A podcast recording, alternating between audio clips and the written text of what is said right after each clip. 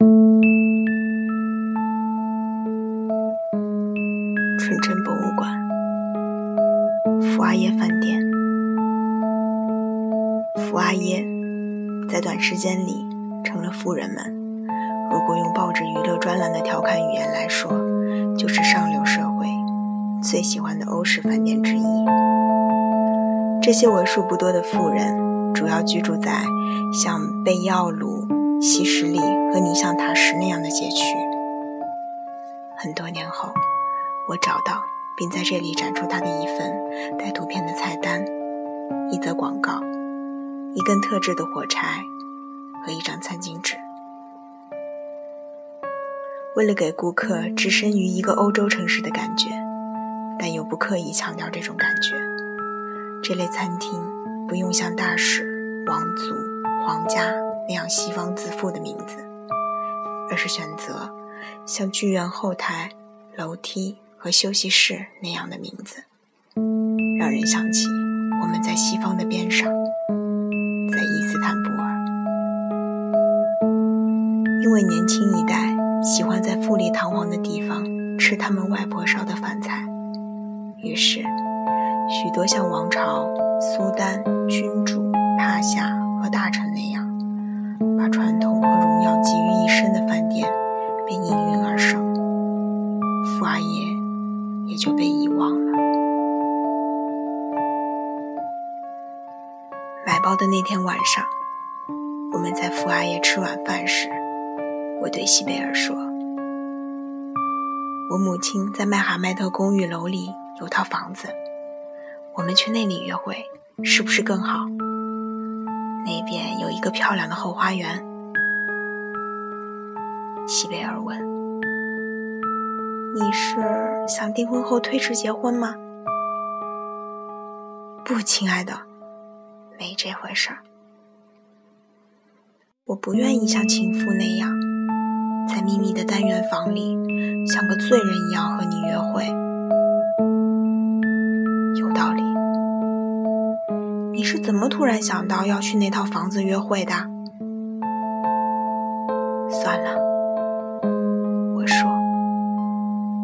我朝福阿耶饭店里幸福的人群看了一眼，拿出了藏在塑料袋里的包。这是什么？西贝尔问。他感觉那是一个礼物，一个惊喜。打开看看。真的吗？打开塑料袋时，他的脸上出现了一种天真的喜悦。拿到包后。喜悦变成了一种质疑，随后又变成一种努力掩饰的失望。我马上说：“记得吗？前天晚上送你回家时，你在橱窗里看见了这个包。”“是的，你很细心，我很高兴你能喜欢。订婚仪式上，这个包会很适合你。”遗憾的是，我早就想好订婚仪式上用哪个包了。啊，你别伤心，你费了很大的心思，给我买了一件非常漂亮的礼物。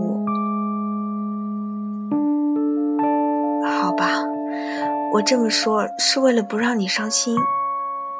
原本我也不会在仪式上用这个包，因为它是假货。什么？亲爱的凯莫尔，这不是真的杰尼克隆包，是仿造的。你是怎么知道的？从他身上，亲爱的，你看，牌子缝在包上的这些针脚，再来看看我从巴黎买回来的这个真正的杰尼克隆包，它的针脚是什么样的？杰尼克隆不会徒有虚名的成为法国乃至全世界最昂贵的牌子，它绝对不会使用这种廉价的缝纫线。看着针包上的那些针脚，有那么一刻，我问自己：为什么会在未婚妻的身上感到成就感？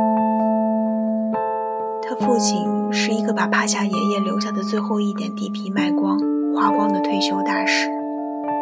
因此，从某种意义上来说，她只是一个公务员的女儿，而这常常让西贝尔感到不安。在他陷入这种不安的情绪时，西贝尔会谈起他那会弹钢琴的奶奶，或者是为解放战争做出贡献的爷爷，亦或是和阿卜杜勒哈米尔德二世有亲密关系的外公。而我，则会被西贝尔在这个问题上的窘迫所打动，会更加爱他。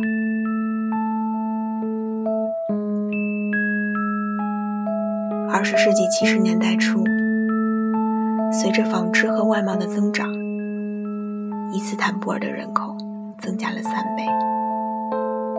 这使得城里，特别是我们居住的这个街区的地皮价格成倍上涨。最近十年，随着父亲的公司不断扩大，家族的资产增加了五倍。但从巴斯马吉这个姓氏上可以看出。我们已是三代纺织大户了，但是尽管有三代人的努力，这个假冒的欧洲名牌包，还是让我感到了不安。见我不开心，西贝尔摸了摸我的手，问道：“你花了多少钱？”我说：“一千五百里拉。如果你不要。”明天我去换别的东西，